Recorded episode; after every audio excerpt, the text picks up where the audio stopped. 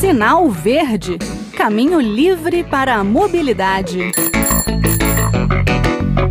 Olá, eu sou Bruno Lourenço e este é o Sinal Verde, o espaço dedicado à mobilidade urbana da Rádio Senado. E é com imenso prazer que eu anuncio o tema deste programa, bicicleta.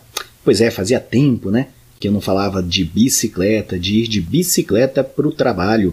É que a segunda sexta-feira do mês de maio é o dia de bike para o trabalho. A data, que cai no dia 14 deste ano, é internacional e cresce cada vez mais. A pandemia e a necessidade de evitar aglomerações como transporte público, além dos aumentos sucessivos da gasolina, deram mais visibilidade para as magrelas. E se você não teve a oportunidade de experimentar esse meio de transporte saudável e econômico, quem sabe não chegou a sua hora? Que tal dar uma chance para a bicicleta nesta sexta-feira? Eu elenco aqui algumas dicas para quem está disposto a dar essa pedalada.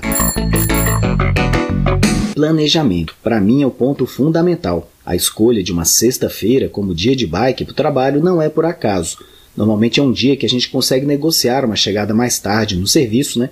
Ou então até de botar uma roupa casual para trabalhar. E é bom para fazer esse teste calcular o tempo de deslocamento, saber né, se tem alguns obstáculos, como chuva no período que você se propõe a fazer o deslocamento, se o lugar tem um paraciclo ou um bicicletário, vestiário.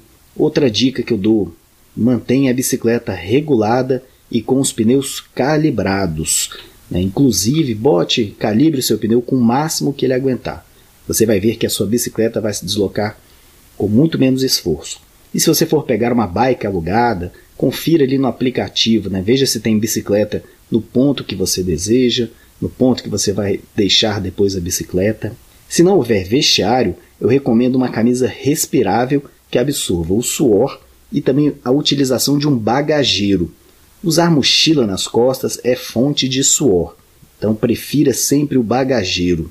E se tiver cabelo comprido, use uma bandana antes de vestir o capacete. Respeito e cuidado no trânsito, galera. Vai usar faixa de pedestre? Desça da bicicleta. Está andando na via? Obedeça ao sinal, semáforo ou então à faixa de pedestres. Você empurrando a bicicleta, você é equiparado a um pedestre. Você na via com a sua bicicleta é equiparado a um carro. Então é para obedecer todas as sinalizações.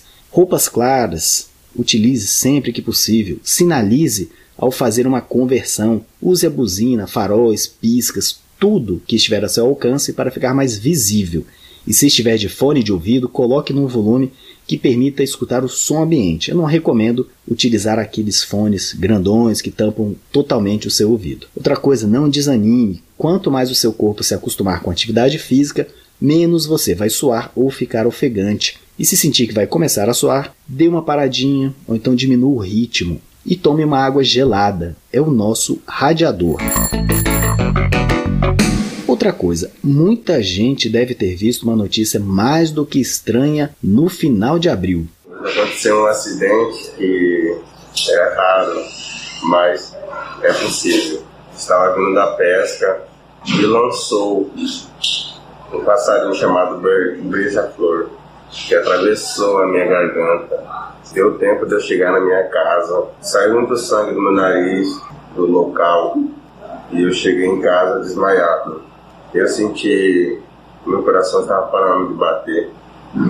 Eu senti a mão quente da minha mãe chorando já desesperada. Pois é, foi isso mesmo. Um motociclista teve a garganta perfurada por um passarinho em Barra do Bugres, perto de Cuiabá. Bem, o tema de hoje é bicicleta. Acho que vai ser difícil um acidente desse tipo, já que o choque de uma motocicleta com um passarinho voando deve ser bem maior. Mas vale o registro para lembrar da importância de itens de segurança para ciclistas e motociclistas, como o capacete e a viseira ou óculos de proteção. A viseira ou os óculos podem evitar um dano muito grave à visão ou mesmo uma queda. Um inseto, quando a gente está rápido, parece mais uma pedra. E linha de pipa? Com cerol, então? Não custa nada a gente botar essa proteção nos olhos. E já imaginou ficar sem ver nada numa descida perigosa porque o olho está cheio de mosquitinhos? Sobre o capacete, apesar de não ser item obrigatório para ciclista, é apenas para quem dirige moto, eu não saio de casa sem ele. São muitos modelos confortáveis de capacete hoje em dia, vale a pena. E no caso de quem vai experimentar a bicicleta como meio de transporte, eu recomendo um bem furadinho para proporcionar uma boa ventilação.